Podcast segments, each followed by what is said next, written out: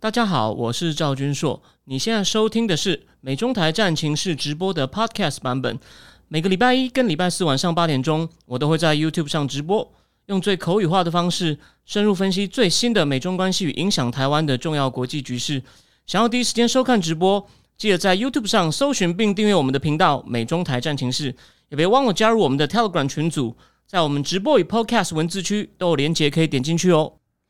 呃，好的，各位美中台战情室的观众朋友，大家好，欢迎收看我第两百一十九集哦。然后呢，我先讲一件事情哦。其实呢，从今天线上等待人数呢，我发现啊，哎，你有没有发现现在讲美中关系，大家兴趣不高哎？那你有没有发现，这个其实这件事已经透露很多讯息了。在在前朝呢，川普时代呢，哦，美中关系热门话题，大家都在讨论怎么演变。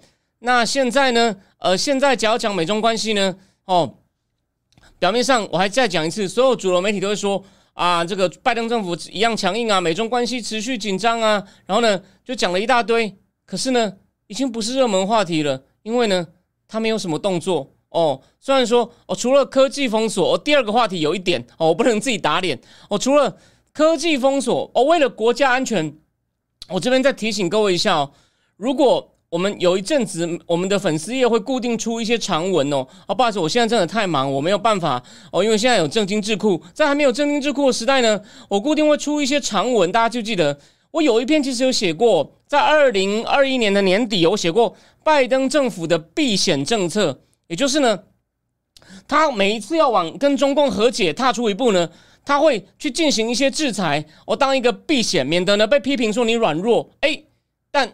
因为那时候俄乌战争没有爆发，所以呢，我那时候写一写呢，哦，我说他有这个倾向，我并没有说哦，他一定会这样走，我也没有想到他最后会用一个哦，就说基于国家安全理由，哦，这种风险我们要防范，然后呢，我们就对他进行还蛮严厉的科技制裁，所以呢，我算是有摸到他的那个政策方向，但是我那时候并没有肯定的说哦，一定会这样走，哦，所以呢，我是就我是就我老实的告诉你。我有判断出一些轮廓来，有没有？后来发生了那个比较晚来的人不信的话呢，我我之后把这篇文章找出来，然后呢，我贴在这个我们的这个 Telegram 群，就知道大方向就是那个他的一些逻辑我有抓到。但当时那时候俄乌战争还没有爆发，但俄乌战争爆发以后呢，我觉得他有意识到哦，这种晶片在战场上的应用呢非常的大。然后呢，他如果再不 do something，当然。所以我认为他是被俄乌战争刺激到哦，有点醒来。当然方向是对的，就值得鼓励。好，那我们在讲哦，我们今天的三个话题。第一，Ramondo 去中共这边哦，其实已经没有人管了。我说大众了，但我们节目还是要管一管，好吗？哦，他还是讲了一些有趣的东西。但是提醒你说，那个现在啊，美中关系根本不是热门话题。比反而比较热门的话题是，大家在怕这个哦会不会发生战争？我我这样讲哦。我认为这这个东西呢，当然美国有在帮台湾做准备，所以呢，我会说这叫正面哦，这不叫好哦，因为台湾目前呢有一个网红哦，哦，他因为被打脸就说什么当初我逆风哦挺拜登，果然现在台美关系空前的好，这是极为无知的一种说法，因为拜登政府呢无法有效的吓阻独裁者，所以呢，当然是因为他前面已经连败两场，阿富汗又俄乌战争。所以呢，他后来为了要恢复他的 credibility，哦，所以呢，他比较积极，所以台湾有点因祸得福。但第一，第一从两个观点；第二，为了战争而备战，哦，我认为我还是我谢谢美国没有问题。我也所以呢，我也很讨厌以美论，但是呢，这种东西叫做好吗？哦，我还大家请想一想。第一，我想连绿的人我们不怕打仗，或者说台派的人不怕打仗，但是谁想主动打仗？这第一件事情。然后第二。这第一件事情哦，好，那我们这个呢，就是我我第一件要提醒大家的事情。当然呢，我就说以中共的野心呢，不管早打晚打，要打所以呢就准备吧。那美国国防部哦，现在呢也有在积极准备，good thing。那今天我们有件事没有讲，就是在那个靠近蓝屿那个菲律宾的岛呢，我可能要租借给美国，哎，这是个好的发展。所以呢，我这样好，我觉得我这个真的是个艺术哦，我不应该讲好，因为呢，为了备战，这不是一件好事。但是呢。以以就说加强台湾的战备能力，这是个正面的发展。这个我也肯定。哦，拜登政府下，美国国防部呢，哦，有有有在各方面哦都在对台湾援助帮助，这个呢深表感谢。但是呢，这实在不是好事啊！你从一个更大的框架来看好吗？还有，拜登政府第一次呢，也要今天有一个对那个对台湾好像宣布一个军事援助或什么的，这个我细节我要再去以前只有对主权国家才这样做，那这个呢，我们之后我再来讲。好，那个对巴就是这个巴丹岛，然后那个那那我们那我们带来呢，我先跟你讲哦，征金智库的订户你一定想说，今天最后一天了，这篇文章上线吗？会。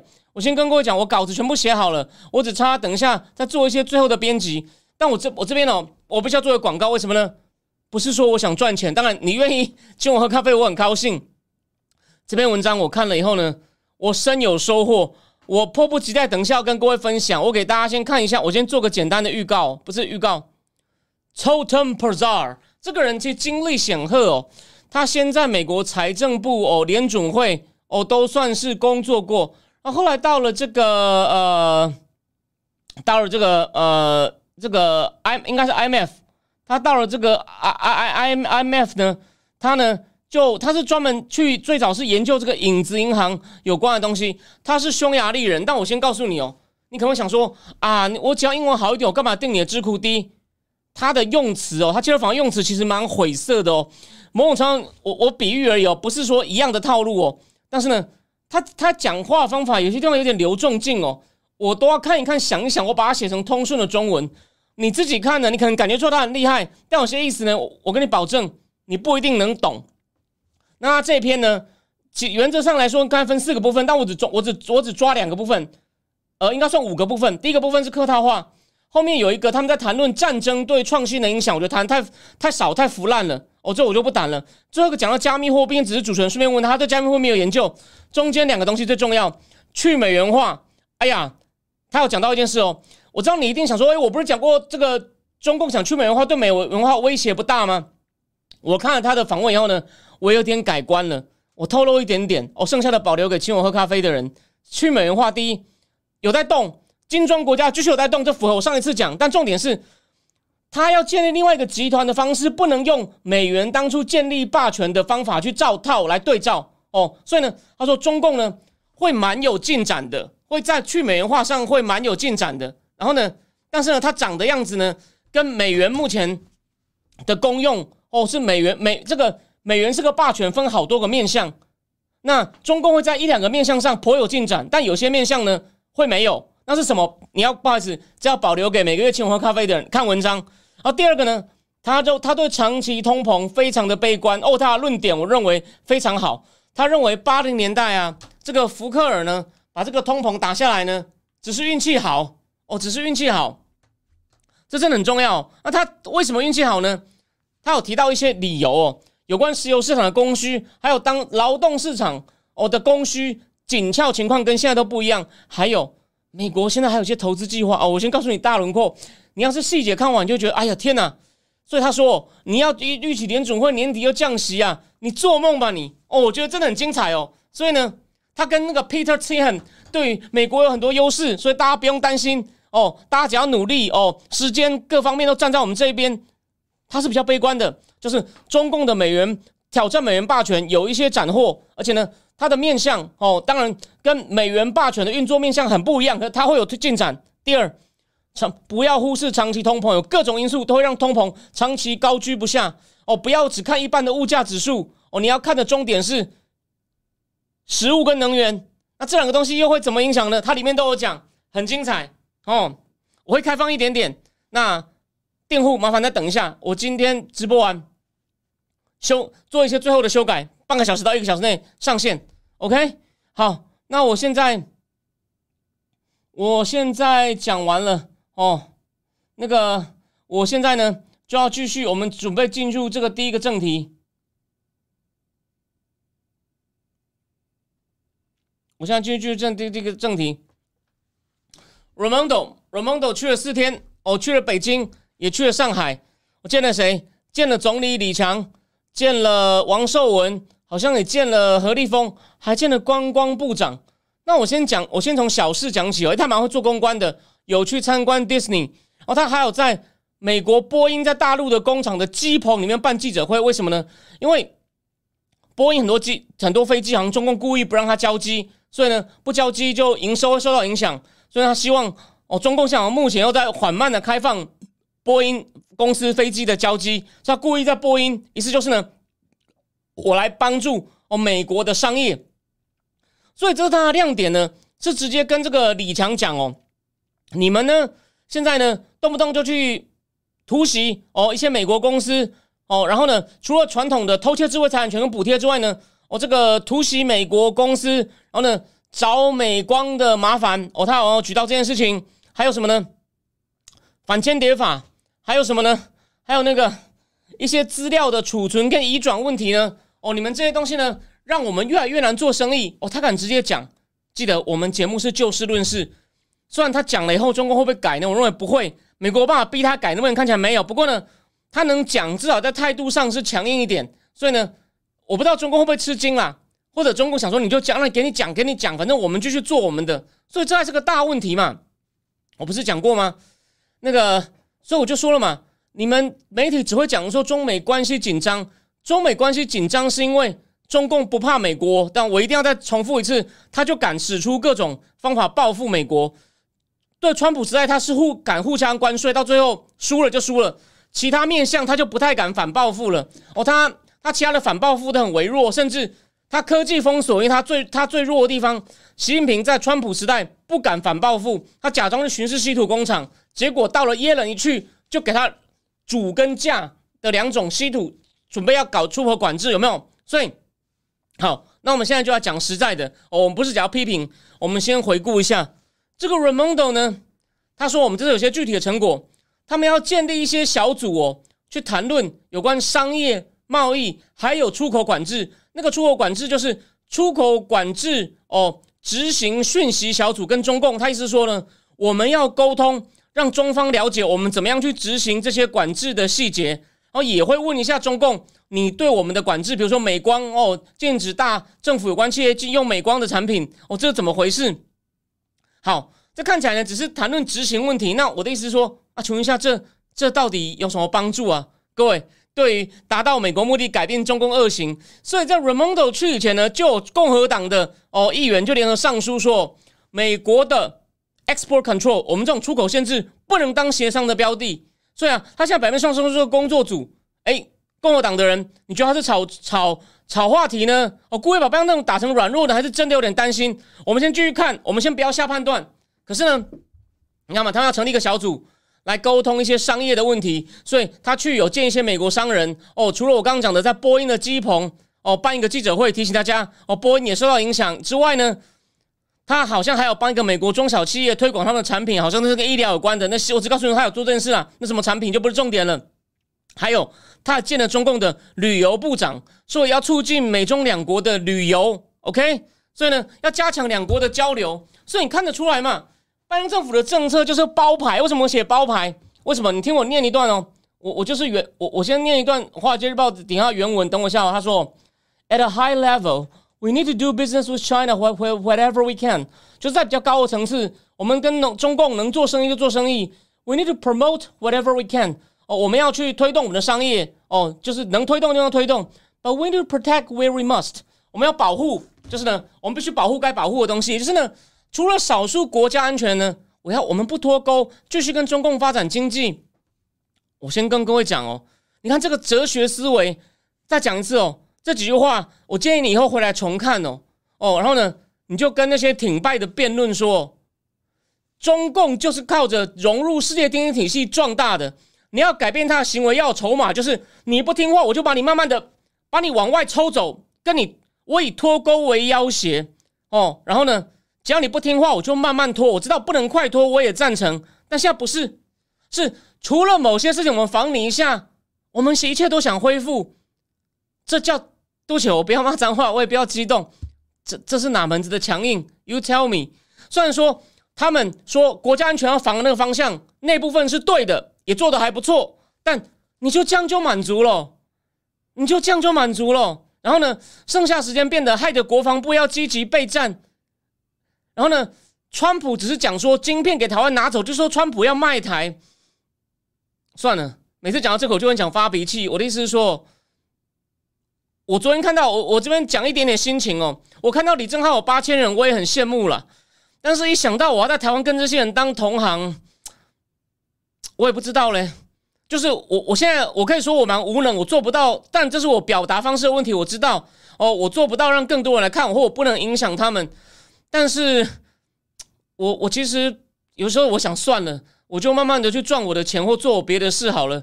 这这个地方智商，这个地方就像一个，其实就是自信不足啦，没有国际观的国家才会听到甜言蜜语就全部都跪了。萧亚轩有一个 NTV 叫做叫做错的人，他前面讲了。不管你之前对我做了什么，是大义哦。只要你回来哦，只要你回来说你会好好爱我，就放下一切。台湾那些挺败的，就是这副德性。川普讲一一句不好听的话，就是卖台，然后一把一个这么无能的政府，把世界搞成这样子。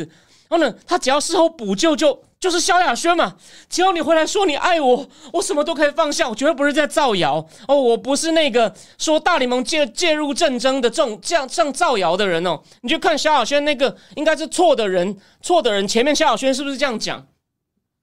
对啊，我真的觉得我很倒霉，我必须要跟他们当同行。然后呢，当然你要说啊，是自己没有用的东西传不出去，哎，这我承认。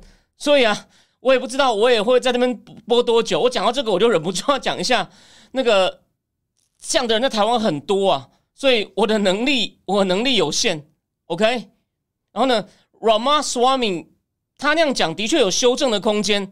可是你有没有想过，他前半段是说二零二八年以前我们用最强的方法保卫台湾，但我反对他后面说哦，半导体有了就棒力去细了，这这我也反对，好吗？而且他开始修正了，你看他要加码了，说我反对，我反对，我没有说我遵从一中政策哦。他现在修正说呢，二零二八后呢，我回复战略模糊，也就是呢，我不是用最强。当然，他有修正好，他如果完全没修正的话呢，会被人家误解，会说我会让人家觉得他不管你，他是有这个意思，我也反对。OK，所以他他其实言真正的意思是说，美国还没有半导体自主权，半导体自主权，我用最强的方式加码。那之后呢？当然，他当初的表达方式也不对，说美国人就不应该去送死，这样好像说你就要放弃是不对的。他现在修正说，我只是把。最强停掉变成普通强，那就会对我说：“你看共和党多恐怖啊！”我就我就不知道你们要选一个无能的出来，然后弄到就某种程度上大家都在讨论战云风险，然后你说这样叫强硬，我真的觉得我很倒霉。我再讲一次，我真的觉得我很倒霉。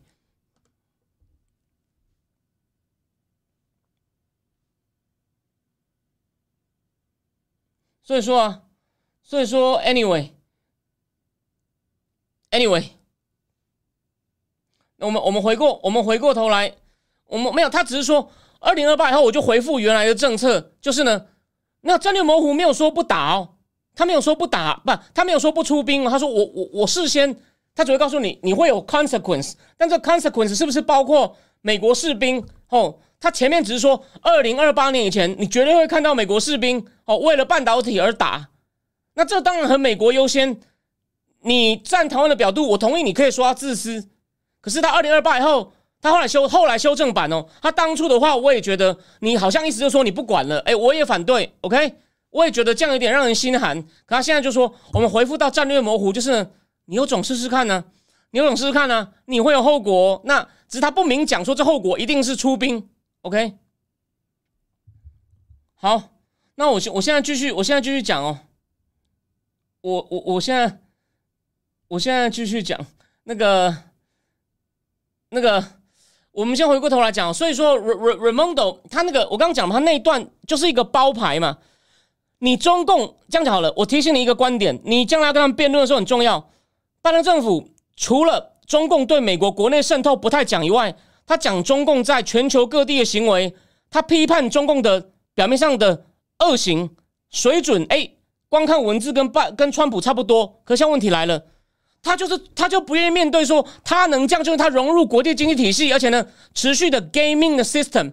结果你现在说，除了少数国家安全风险，我要持续跟你扩大贸易投资，我要跟你做生意，你就是让他持续吸你的血，而且呢，因为你态度太温和，他一直敢跟你闹，变成你要关切谴责是越来越多，你也改变不了他。这叫做哪门子强硬？这叫做哪门子好的？真的做，然后他们只做什么？国内投资。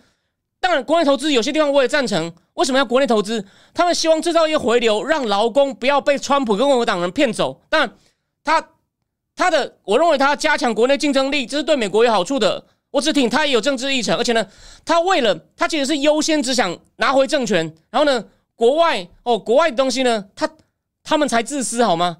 他们次要，我没有说完全不管。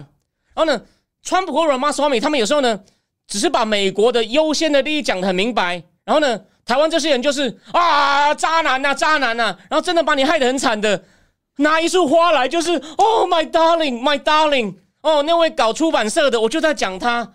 反正他也不会看我节目，虽然他之前帮过我。竟然说北京会帮川普助选，脑子坏掉了，对啊，就所以说，对啊，这个节目反正哦，我们就是大家也就是听好玩的，OK，这也不是我生计，我该讲的东西我一定要讲。然后这样，那就问题是，他这样的人还，他这种想法的人还不少，还不少。中共，我该告诉各位。他们就是不管细节，这种东西哦，讲大原则空话，最后都讲说人总是要吃饭哦，每每个地方都有好人，都是他们讲这种空话。我们要讲细节，Lightizer 还在川普的团队里面，然后我讲过 n 次的 Aldrich Kobe 最挺台的人，甚至说要某种程度上牺牲乌克兰的人都在川普团队里面。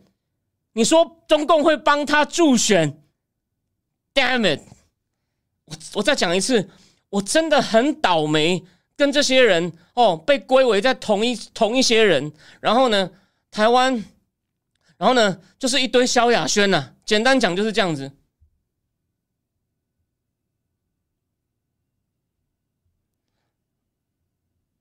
呃，这哦，那个，对，人渣文本。好，那我们回过头来讲哦，也就是说呢，你持续跟他。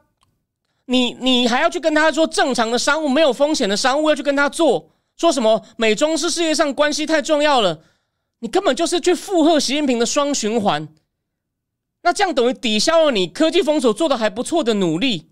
OK，记住我今天讲这句话，谢谢。因为我这节目我把这我把这想法想清楚了，我要找机会写出来。所以啊，当然我们最后来讲一下 Raimondo，我批评，因为他是办这种歌，他必须要遵守政策。我个人看到他的经历蛮，你现在相信吗？他是 Oxford 的社会学博士，那个博士论文写 Single Motherhood，然后他是他在他的那个州，诶，他是哪一州啊？我现在一下忘了。他在罗德岛州创立第一家风投公司，创立很成功。后来进罗德岛政府改善他的财政，然后呢，后来选当了州长以后呢，蛮强硬的那个疫情政策。禁止他们开 party，还穿了一件衣服写 “knock it off”，就是不要乱搞。所以呢，后来，然后呢，他呢，为什么要当商务部长？他觉得对美国利益很重要。他他们是意大利移民，他爸爸自己在一家叫做 Blova 的工厂呢，因为工厂外移到中国，他爸爸失业了，所以他有这个锥心之痛。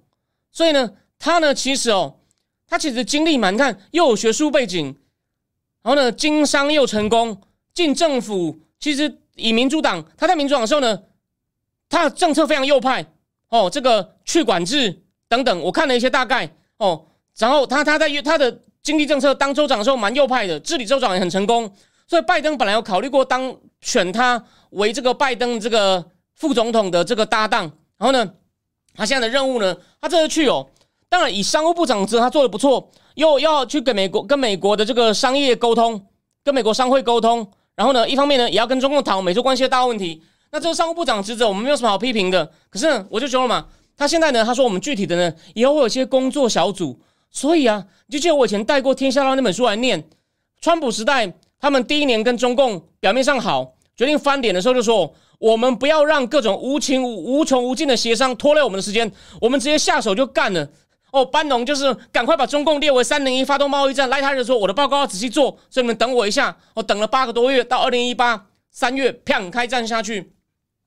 不要用无情、无穷、无尽的会议拖累我们。结果现在要倒回去。Ramondo 说我们要设立工作小组，哦，一个是跟投资贸易有关，哦，一个是跟 export control 有关。所以有一个美国的中国专家叫 Bill Bishop，立名这样也写了嘛？哇，这让我们想起来以前那个 Joint Commission on Commerce and Trade，就是商业投资的中美联合小组。他说：“哎呀，这个名词想起来好，又么好，又往后退了，又要开始在那边协商，有没有？我可以告诉各位。”我不是说双方完全不能接触，要像川普时代，就是呢，先先打下去，再来 negotiate，就是呢，我要求你做到做到这些，你不要告诉我说什么两国平等尊严，你玩弄我们的系统，在我们的厂子里面撒尿、偷东西、乱摸，我没有跟你算清楚，现在我就是要跟你算清楚，你现在不准再这样做，你再这样做就打下去，没有什么好讲的。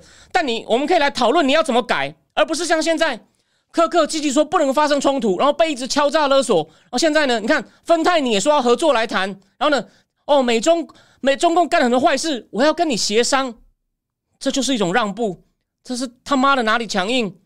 然后呢，都是什么观测站啊、盐啊，哦，或者是台湾就算讨论备战，他是很认真的人哦。他的口径孟川，我不要讲他谁啊，因为我没有必要攻击他。但他好像还是说民主党强硬。算了，反正呢，我就是一匹孤狼。那我的意思是说，这不是说去跟谁对谁错的问题。我再讲一次，你就去问他们，为什么强硬的政府会弄到中共干的坏事越来越多？请问他现在收敛了什么？哎，最好笑的就是川普时代啊，赖太子已经讲了嘛，我们当初贸易贸易协定签的东西他都没有改啊，那就继续先加税啊，这才是有机会，有机会我没有说一定哦，对吧？请问一下，中共现在少偷智慧财产权了吗？你戴奇怎么不见了？不是要检讨中共的行为吗？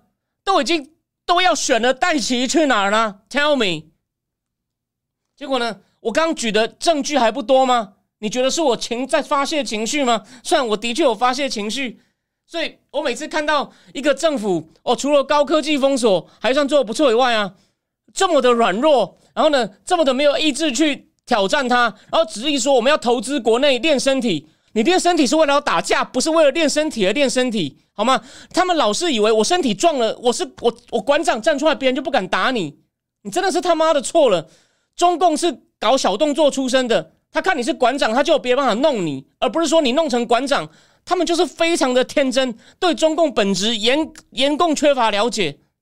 所以啊，所以为什么一定要换共和党回来？哦，虽然说伯明可能因为一月六号，现在他对川普很反感，有点可惜，但希望伯明能改变主意。好，最后再补充一点，Ramondo 很有手腕，说我还蛮欣赏他的。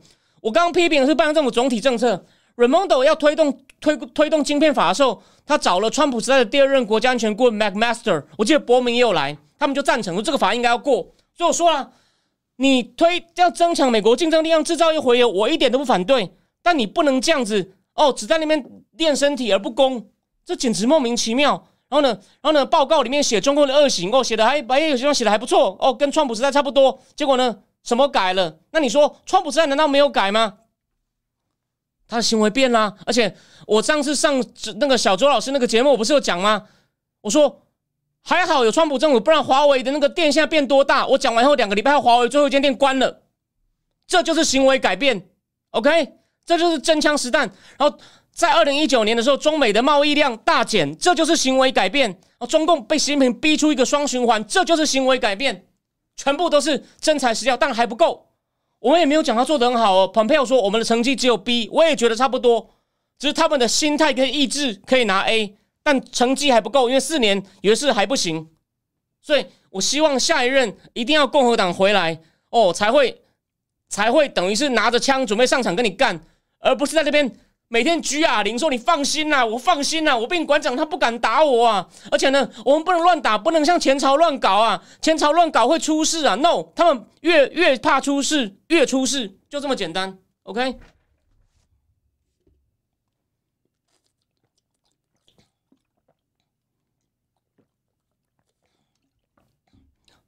然后呢，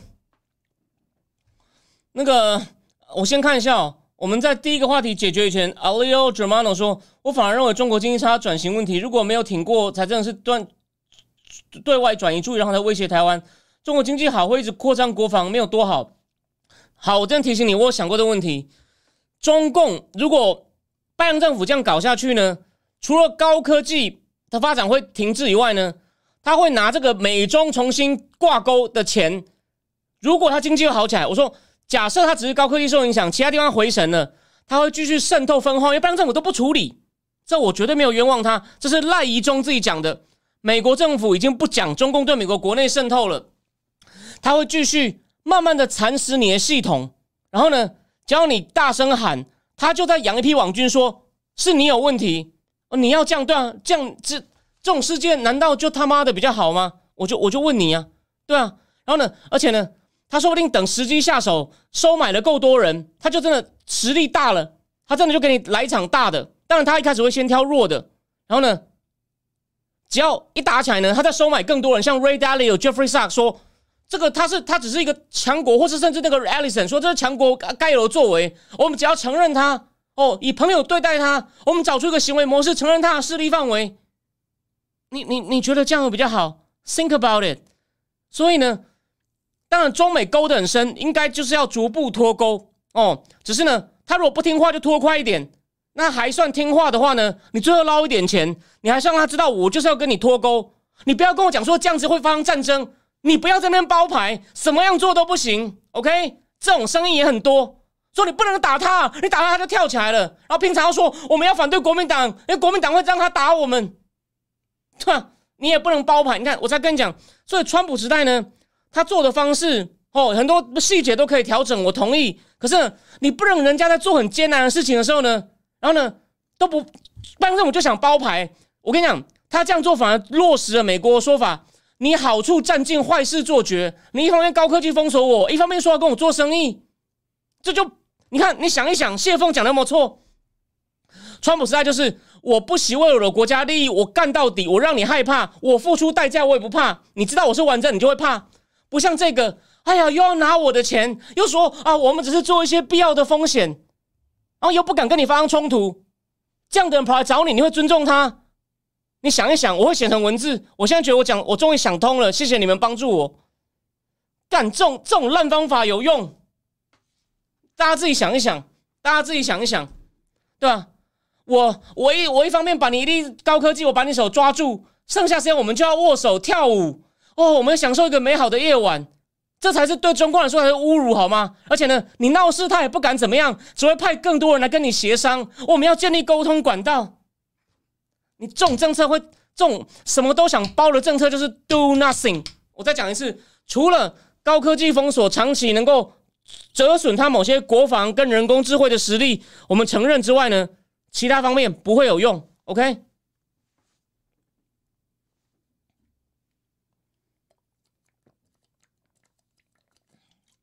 好，Anyway，我们现在回过头来，我们讲第二个话题。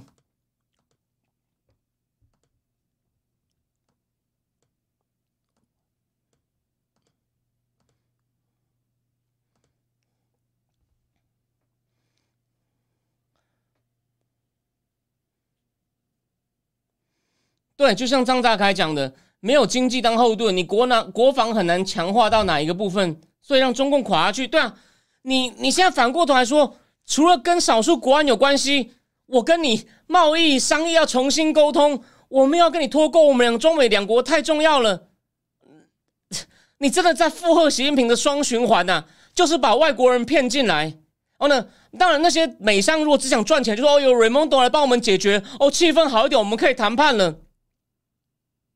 你又在帮中共输血，我可以讲十次，OK？好，回过头来，好，第二点是这个是拜登政府做的比较好的，因为呢，当然这个话题老实说我不讲，你大概想到就是呢，为什么要对中共技术鉴定？你你你任何人，中小东路卖玉兰花的，建车司机都知道，可能有转卖的问题，没有那么简单。但我先讲原始的，就是呢，这个东西不是美国主动宣布的鉴定，是辉达在他定期要跟监管机关交的报告里面提到，哦，他们在。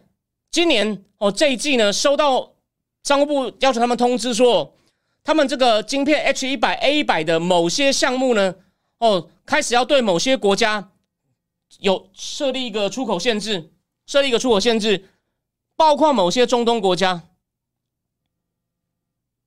包括某些中东国家。那这个中东国家是哪些呢？他没有明讲，但是呢，可能是沙特阿伯跟这个阿联，然后呢？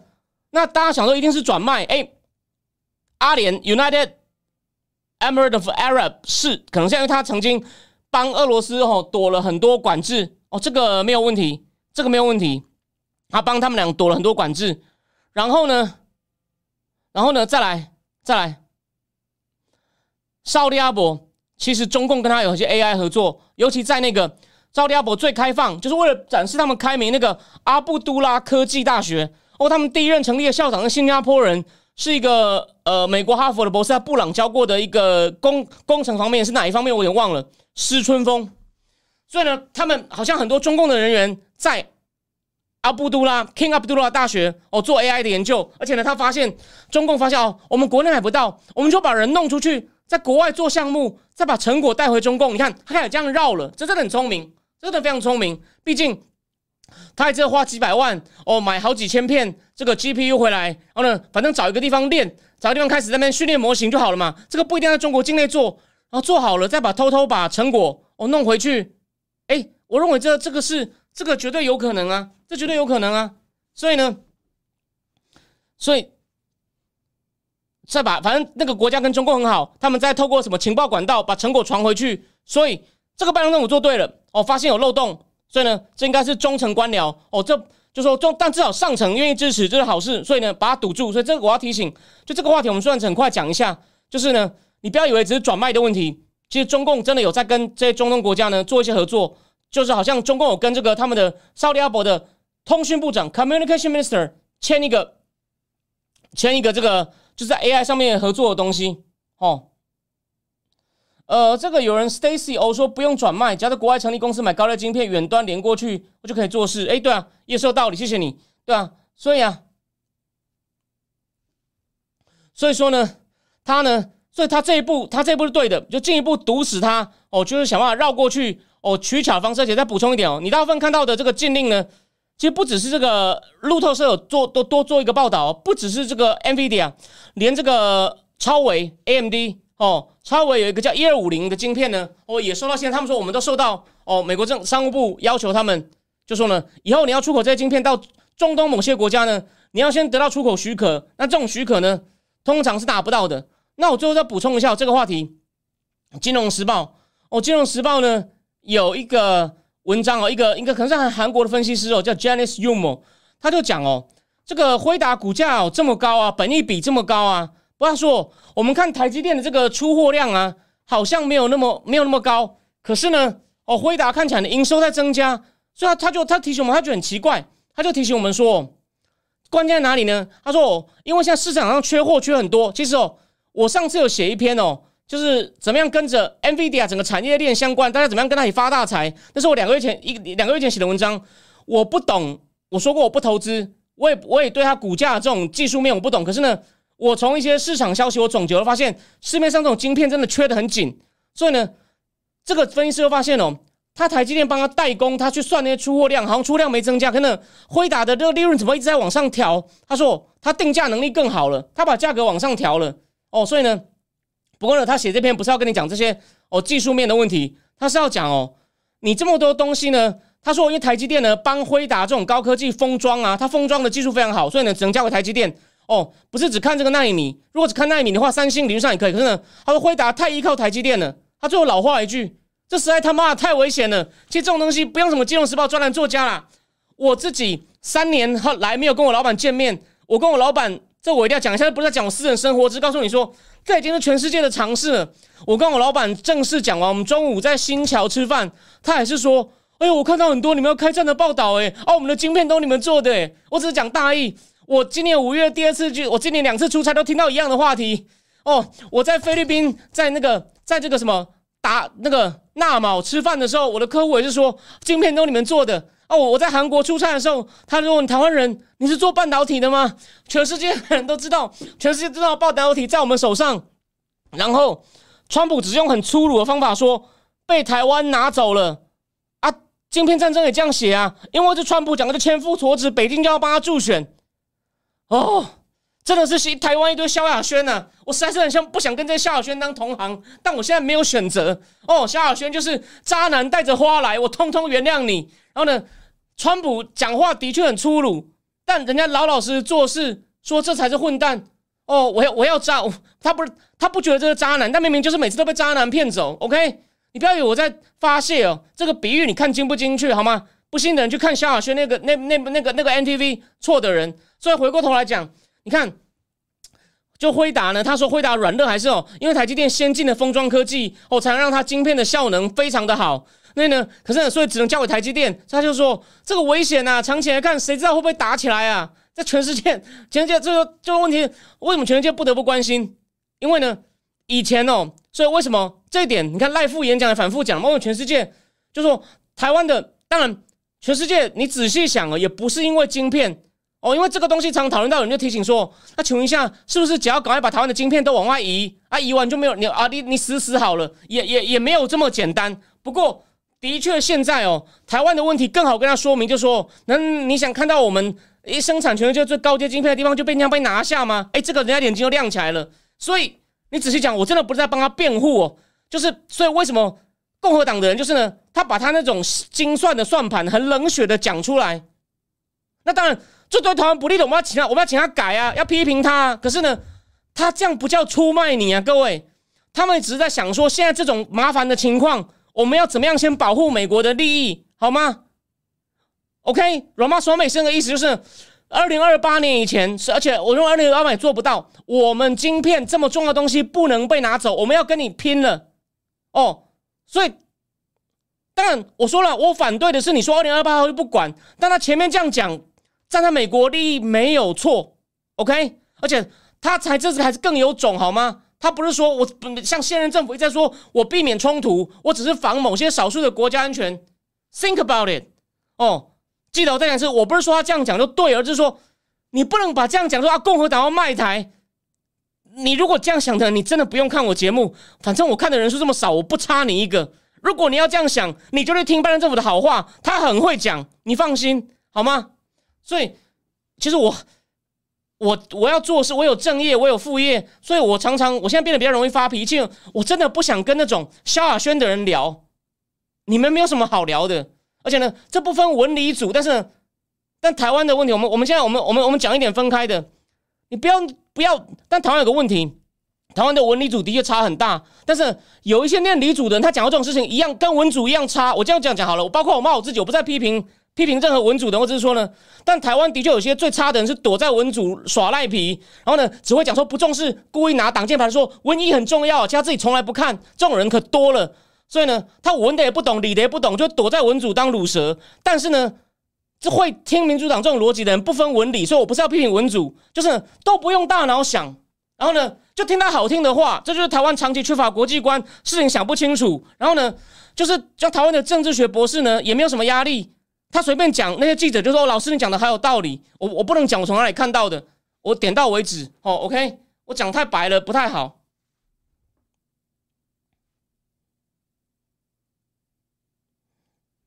所以说，所以说，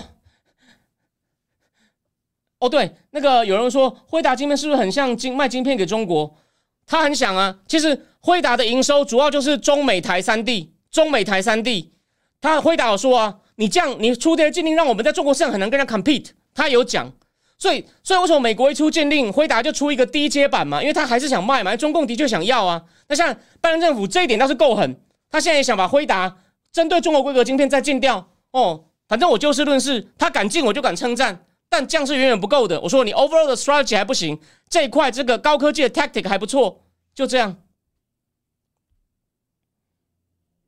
好，我再讲一次，我刚刚讲的比喻就是夏轩有首歌叫《错的人》哦，现在有人进来，错的人他前面有个开场白，就是呢，意思说这个男的以前不管怎么样伤害我，只要跑到我面前来，哦，就是这是拿着一束花说。我还是爱你吧。哦，当下我就什么都不见，我就原谅他。这就是我说台湾某些人满口就说啊，现在台美关系多好啊，民主党多强硬啊。然后呢，细节都不看，就是我刚讲的那些细节，我就不重复了哈。没有人想听我重复讲一些事情，所以我说这种逻辑跟萧亚轩那个错的人前面那个讲那个逻辑有什么不一样？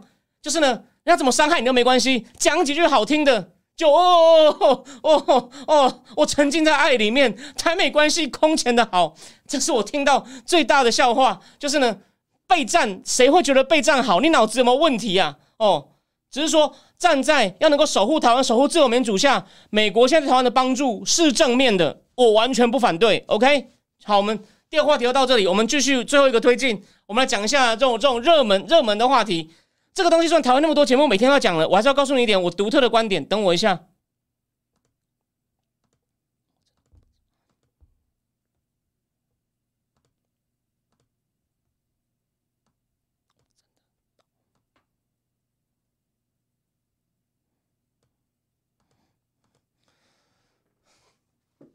这边我还是要 cite 一下李正浩，因为他对国内政治的观察真的是蛮厉害的。我也同意他一件事，但我要我要做一些补充，他没有讲到的。他还是说，现在郭呢，当然他的联署会有很多困难哦。那个吴坤玉、吴坤玉、吴坤玉跟李正浩的东西是我会固定看台湾政治会参考的。吴坤玉跟李正浩，吴坤玉写了一篇，他讲那个联署会有多难。但其实吴坤玉讲他联署有多难，我觉得他讲的有点满，他一直说郭董会半途而废。但吴坤玉是指以百万份联署来讲，我也觉得百万份联署的话。难度很高，吴坤讲的都对的。黄世修今天我今天有出来前，我看到黄世修黄世修哦土条，我本来还想想要不要请他来上我们节目，虽然他其他东西我们反对，可他骂侯友谊，我觉得我们有一些交集。结果他现在忙了，恭喜他哦。土条也是说，他说要达到中选会二十九万份没问题，他的经验，但是呢要一百万，他也承认有难度，他承认有难度。OK，那就就先不提。可是呢，反正吴坤意思就说郭董会半途而废。可是现在有问题哦，那李正浩说。郭董呢？其实哦，他就说，现在民调侯跟柯差不多，两边都不让。可是呢，大家也知道，这三个里面任何两个和，第三个很容易就被气。所以呢，所以郭当然是有筹码，分别跟两个人接触，那两边呢也就开始夹杀郭。可是他说，两边的夹杀是不一样的。哎，我觉得很有道理。他说，国民两个真的很恨他，就是说。你愿赌不服输啊，然后在那边闹我们，所以呢，国民党现在真的想打他，就说我们好不容易跟柯文哲打成平手，又你在那边扯我们，你哪公嘞？啊，然后然后民众党，民众党想法，这我就一样了。哦，这我我我之前有跟他讲过，所以听过的人，但我没有没有这个证人应该不会来。重点就是，民众党看起来呢，好像对都强力反弹，说没得谈，我是民众党党参党党提名的，哦，我我不能辜负党员。其实我觉得他只是在抬高价嘛。他不能太快就说我跟你和降低，他一定要到最后再编一个理由。哦，他一定要到最后编一个理由说，哦，为了大局着想哦，我们要我们我愿意跟你和，但他他要把价码抬得很高。哦，这个这个柯文哲是会的，所以呢，李正浩也就说嘛，民众党现在呢就要抬价嘛，然后里面呢就一个人扮黑脸，一个人扮白脸，民众党其他人扮扮黑脸，然后柯文哲还出来扮个白脸。哦，我我也我也我也这么觉得，而且呢，他现在会故意给郭碰一些钉子。所以呢，我们就继续看下去。为什么？很简单嘛。民主党虽然虽然区域可能会拿实习，可是呢，啊，就有就实习啊。你你你你你你区域可能不会有啊。你跟郭和的话呢，他说你帮你推荐几个好的人，挂上民主党招牌，哎，说不定可以哦。他说不定可以可以更多哦。这是这是第一点，这是第一点。然后呢，而且如果而且呢，假设哦，假设他会赢，算我觉得还是不会赢。柯文哲如果他答应的话呢，他之后之后可以捡一个，就是或者是他们对啊，柯说不定不挂不挂副总统啊，因为副总统没有实权啊。他说我要当行政院长，哎，你怎么知道不行？所以啊，所以啊，那就派黄珊珊去跟他挂。所以你有想过，他他愿意和的话，他有机会有实权哦，立委立委甚至更多，他就是联合内阁里面的一个要角，他每天都有版面。他如果现在呢应战。好，就算站到实习立委，可是呢，假设这样讲好了，他现在他就算站到实习立委，也就是闹一闹而已啊。那想想看，如果没赖赖清德在执政八年，你觉得八年后还有人？你觉得那些年轻人也都长大了？你有没有发现他的他的支持者是年纪一大就会抛弃他？所以啊啊，台湾人口在少子化，那不就支持率又更低了啊？你要你要等四年，要等八年吗？还是假设或合了就赢的话？我我我当个行政院长，我的或者是我当副总统，我要有实权的副总统。你哪个几个部长要给我？那几个部长给我指挥。所以我觉得很多人说他拉不下脸来，但我觉得他够贼。我跟他辩，我没有说我一定赢，我不是说跟我还跟他赌版权吗？就是我认为他到最后会为了这个，只要他跟郭谈好，有机会。我我我我我，这我的看法。所以李正浩也是说了嘛，他现在骂郭有点是黑白脸的玩法。这点我跟李正浩，而且呢，还有一件事情，郭还有个优势，我要提醒大家。再讲一次哦，就是我哦，这场是听那个那个谁中年花王瑞德讲，我觉得这有道理。你看郭去科的场子没被虚哦，所以所以呢，郭是两边蓝白的票都拿得到哦，但科这个科侯问题是蓝白互相的票有一点互斥哦。我想那个有些国民党的人，有些国民党可能真的很讨厌科，或者是有一些有一些民众党的人真的很讨厌侯。等下。轻则不投，重则跑去赖清德那里。OK 啊，或者是有些国民党人他已经够讨厌何友谊了，他更讨厌柯文哲，说不定韩韩粉对吧？反正就是郭柯侯柯柯柯柯侯一合啊，我看是轻则有些人不投，重则还是一样的问题，有些人不投，重则有些人会跑去，有些人会跑掉。那郭郭出来带头是有个吹服力，他两边有些票都拿得到，所以呢，我我认为是还有看头的。呃，你说总统可以把行政院长换掉，可是你有想过，假设他不管是不分区，如果他郭科和区域立委选上几席，他如果有他如果通过法案的关，他如果你把我换掉，那我立委我们变第三党，我我退出你的联合内阁，那你也不用想通过法案了。所以啊，他也不能轻易换呢，他也不能轻易换哦，因为这样国会多数就没了。然后国国我我跑去跟民进党合，我带十几票，因为他们差距其实不会差距很大，啊，所以他是关键，他是关键少数啊，所以其实他能做的威胁很多啊。假设他能执政的话，所以呢，我认为他能换到一些权利。那你们想过，你们有想过，如果是四角都的话呢？他虽然实习立委也很关键哦，实习立委很关键哦，可他自己就没有权利，变成每天坐在家里遥控，诶。你你是他，你不会想要我干脆先有点权利吗？然后呢，然后呢，再想办法那个逼当然郭会不会四年后不认账，这是一个风险哦，像马哈迪一样，这是有风险的。I I agree。可是呢，你觉得以柯的个性，他还要他他就说，如果他坚决不和，然后呢四角都他四年他如果四年再指挥十个立委，没指挥好。等一下，下次改选席位变更少，剩五席，剩三席，啊，这是这是很可能的哦。哦，你你说联合那个会处得愉快是一件事，可是比四角都好。就算我这次选的不错，我有实习立委，我暂时前一两年哦，因为我是关键少数，还有一些声量。可是如果民进党，反正呢，民进党也也全力编他嘛，然后呢，然后呢？大家对，然后呢，我就说他的支持者年轻人长大了，发现哦，你你可能就在那边当第三第三个少数，两边勒索扯后腿，哎，在四年后剩五席，那不就回到原点？可怜呐！所以我认为他还是蛮精的哦，虽然我很不喜欢他。OK，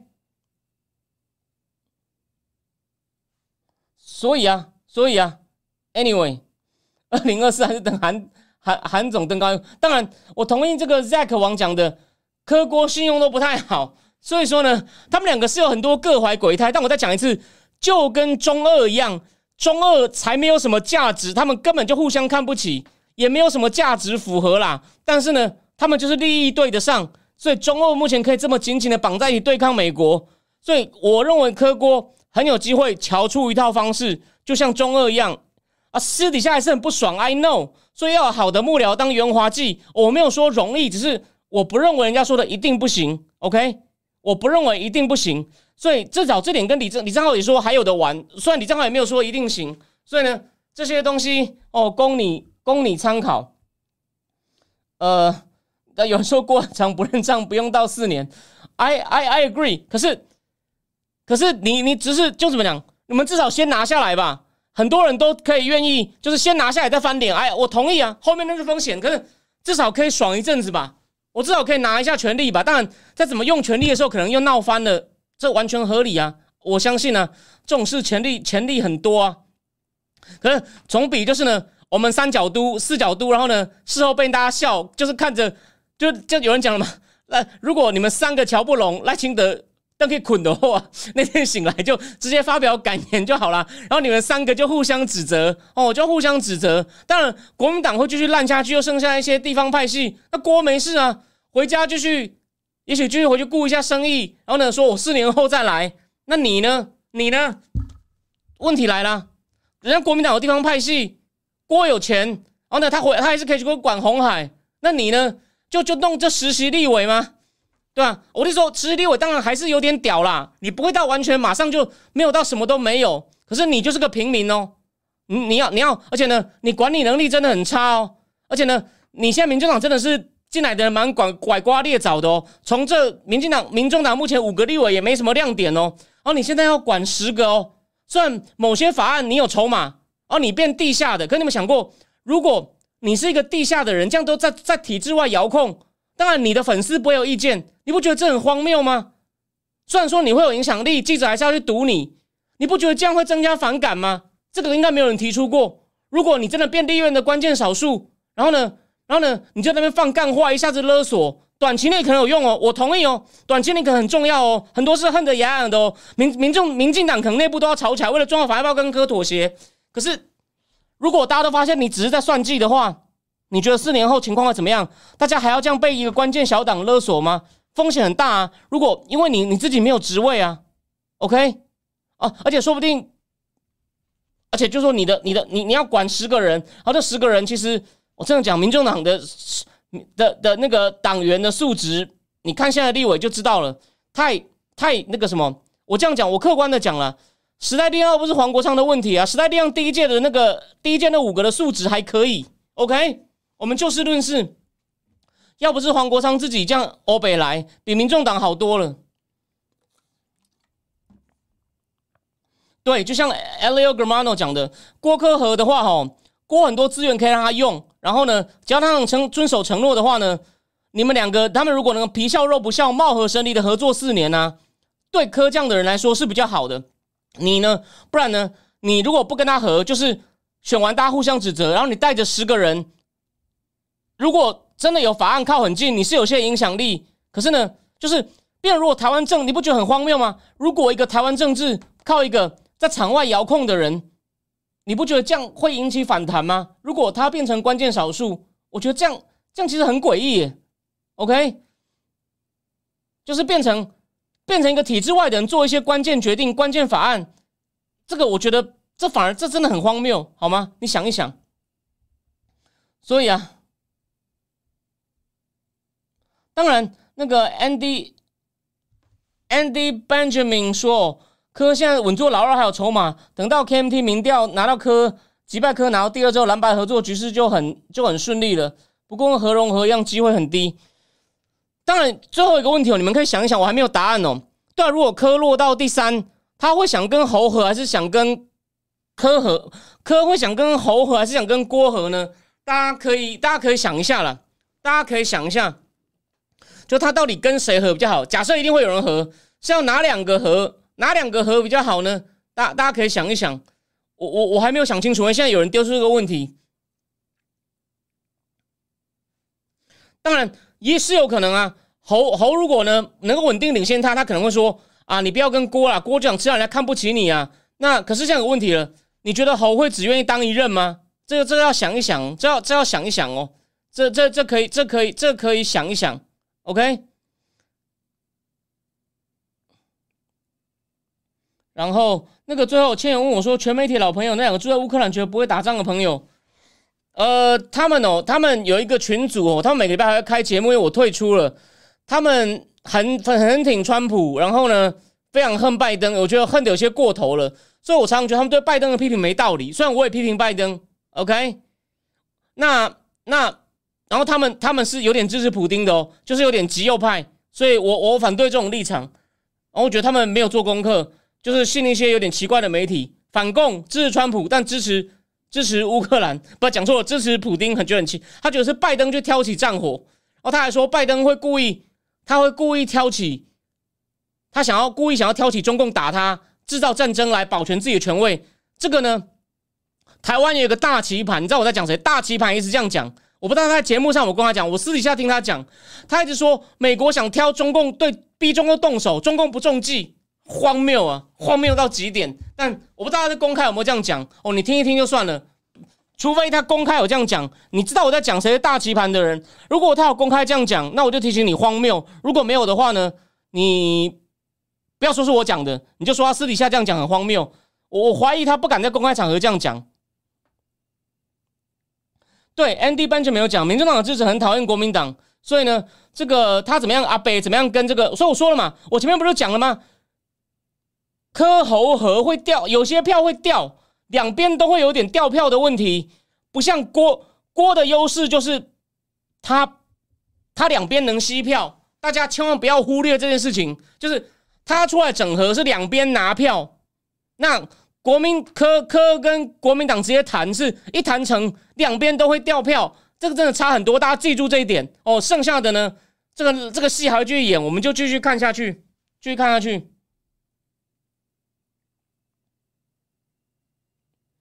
对对对，那个老权支持普丁没有错，这我真的很反对。OK，对，民主党跟国民党政治利益是不同的，所以啊，那郭反而像是一个局外人，然后呢，他很能够用，这时候他商场的经验就有用了，他好像郭比较能够瞧出一个，而且呢，他两边都吸票，所以我再讲一次，虽然很难，但是你要从各种谁有能力，还有利益最大，看起来呢，郭是最有最有能力去做整合的，这没有什么好说的。所以土条也讲很有信心嘛。我们现在呢，因为不能不说参选在那边瞧，我们就是要先做大家看，我们能联署，联署的很漂亮。然后呢，到时候呢再说，你们看你们两个士气不够，然后呢各自为政，还不如都听我大哥的。你看，而且呢我只做一任，然后后面就交给你们。虽然这可不可信不知道，我也我也不相信。可是呢，至少先讲的很好听嘛，就是我就要讲一次，大哥有资源，大哥两边带票啊，你们呢搞，我是说十月哦，你们到现在民调起来了没有？有没有看到？在在在在做个假设性民调，如果合的话，你看到没有？大有大哥跟我，你跟大哥一合，马上就起色了哦。民进党就怕了，然后再加上我给你的粮草，加上这些靠过来的牛鬼蛇神，自己回家想一想哦。私底下讲的很好听，表面上再给你点压力，我觉得有机会哦。我们就我们就看一下喽。好好好，林老师会帮郭董联署，interesting。好，MS 九七就郭董鼓励金收，指路战绝对强于他妈的，没有错啊，没有错。好，最后看一下，泽泽说这一天可能看清楚郭董，他参选会跟中共谈条件，中共不答应，郭可以回到中共理想中的候选人。不管是柯文哲、侯友谊，任何一个亲中候选人，再高支持力，要郭参选拉下他们最最最威胁的手段，所以条件内容是不是红海就不清楚了。OK，这也是一种推理，我我了解你的意思。Let's see，对，Leo Germano 就就讲郭董虽然讨人厌，他他是个精明的人，对对。他做事心狠手辣，可是呢，他很清楚自己要干嘛，没有错。L. L. Germano，你做了一个很好的总结。好，九点了，我要把这篇文章做一些基本的修改，上线。再讲一次，Totem Bazaar 这位待过美国财政部，待过世界银行，也在瑞银，也就是呢政府机构也有，然后呢又有一点学术深度，连得算是产官学机生的高手。对于目前。中共打破美元集团的未来方向、具体进展，还有通膨会是长期性的，做了非常精彩，但你不一定要同意的判断。这篇文章我看了，觉得非常收获。我呢，就是或订户呢，一定要赶快看一下。而且呢，我你要就直接看到英文原文，我保证你很多地方看不懂，我看都要想半天。我把它整理成你很吸收的重点，就两个重点，这两个大问题。它其他讲三个议题呢，不是很重要。我帮你吸取精华，让你非常好吸收哦。等一下两个小时内上线本月最后一篇文章。好，那就这样子。今天谢谢非常大家的收看。下礼拜一，我想讲一个很冷门的题目。虽然我觉得台湾对这西非一直在政变哦，这个话题我是台湾比较能相对有能力处理的人。因为法国世界报，但我没有，我现在比较忙，我没有时间全部看完。可是标题我大概都会看一下。马克龙真的很倒霉，内政已经够惨了，又被集一拳。加蓬是个很有钱的产油国。他们这个邦狗家族掌控这国家五十几年，还是倒掉了，所以这是改朝换代的年代，而且它是蛮有钱产油国，在非洲国民所得一万美金哦，虽然贫富还是很不不均，不过长期政治稳定，相对富裕，不像中非，中非是非洲后段班中的后段班，加蓬在非洲是优等生，没想到连加蓬都出事，到目前为止，加蓬、中非共和国、马利、Burkina Faso 全部都是法属非洲，very strange 啊，所以呢。为什么会这样？我说不定下礼拜一谈一谈。如果我礼拜天有或礼拜一有把足够把时间把资料看完的话，好吗？哦，最后再讲一件事哦，我会再跟阿秋沟通哦，因为因为一些理由哦，正金智库第一次可能是十月七号，可能会延一天，让我多一天时间准备哦。这个月可能是八月跟八号跟二十号，八号跟二十号。然后那个因为本个月最后一周呢，我人在日本，会在日本跟大家再来一次海外直播，好吗？原则上就这样子。中秋节的时候我会在那个那个礼拜我会在日本哦。那非常谢谢。大家的收看，对，还有华格纳，其实这几天哦，因为普里戈金死了嘛，其实英文媒体有非常多在探讨华格纳，还有一些非洲情况的，台湾媒体都没有人讲。但我因为太忙，我也还没，我都存下来，还没有看，只稍微看了一点点，所以看下礼拜我们我们可以也许来讲一讲这个话题，好吗？原则上是这样，非常谢谢各位的收看哦。那记得我今天前面呢，算是。很很就是心情很不好的骂了一堆，但是里面呢还是有真正重要的重点。你想想，我讲你虽然不用完全同意我，但你仔细想一想，我讲的东西，前面那个真的很重要，是帮助你思考哦，中美关系，还有为什么中美关系现在变那么冷，都没有什么人关心。OK，那就先讲到这样喽。就哦，有人说讲非洲好了，法国殖民地关系好奇，好好好，那我就来讲。那原则上就答应大家了，就先这样。看起来老观众很有兴趣。OK，好，那就下礼拜一见了，晚安。